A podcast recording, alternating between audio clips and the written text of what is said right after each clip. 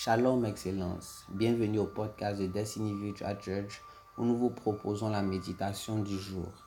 Aujourd'hui, nous méditons sur le thème intitulé Ce n'est ni par l'épée ni par la lance que l'Éternel sauve.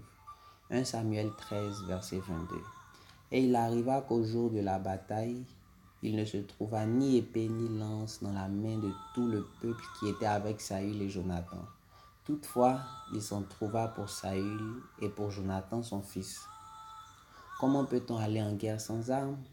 Les Philistins avaient trente mille chars et six mille cavaliers. Dit 1 Samuel 13, verset 5. Ils avaient en face d'eux trois mille soldats au menu. Dit 1 Samuel 13, verset 2 à 22. Des soldats au menu peuvent-ils même être considérés comme étant des soldats? Pourquoi Dieu permit-il à Israël d'affronter une armée supérieure en nombre et en force sans armes? Qu'auriez-vous fait à la place des soldats de cette armée?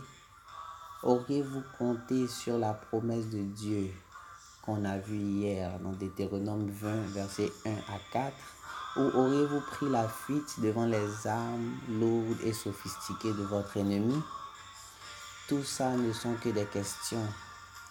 Face à une telle situation, trois réactions distinctes peuvent être relevées. Ceux qui prirent la fuite, ceux qui se mirent à bavarder et à se plaindre, et enfin ceux qui acceptent de relever le défi.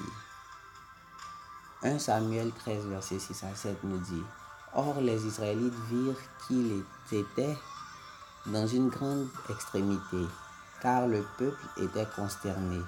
Et le peuple se cacha dans les cavernes, dans les buissons, dans les rochers, dans les lieux forts et dans les citernes. Et des Hébreux passèrent le Jourdain pour aller au pays de Gad et de Galad. Cependant, Saül était encore à Gilgal, et tout le peuple le suivit en tremblant. Ceux qui prirent la fuite 2400 militaires prirent la fuite. Et Saül fit la revue du peuple qui se trouvait avec lui, environ 600 hommes. Dit 1 Samuel 13, verset 15. De 3000 hommes, il ne restait que 600 hommes. Pourquoi Dieu permit cela? Enfin une réponse. Il le permit pour tester la foi du roi et de son armée. Allait-il compter entièrement sur Dieu ou regarderait-il à leurs ressources limitées? Ceux qui bavardèrent et se plaignèrent.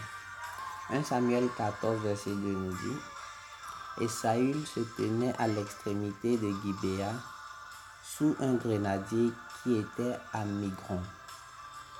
Et le peuple qui était avec lui formait environ 600 hommes. L'expression sous le grenadier fait référence à une réunion importante.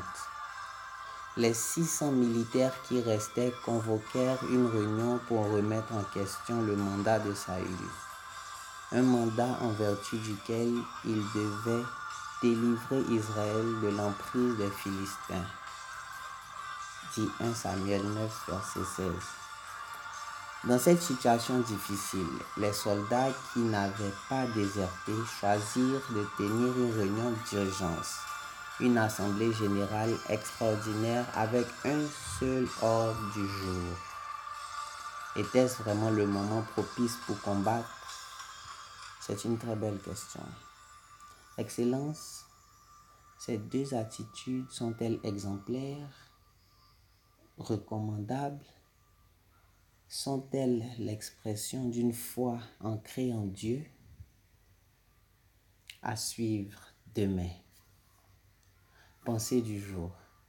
Rien n'empêche l'Éternel de sauver au moyen d'un petit nombre comme d'un grand nombre. 1 Samuel 14, verset 6. Rendez-vous demain sur cette même chaîne. N'oubliez pas de partager, vous abonner et visiter notre site au www.destinyvirtualchurch.org. Méditation préparée par le pasteur Georges Amwako et servie par l'équipe de DVC. Moi, c'est Junior Amwako pour vous servir.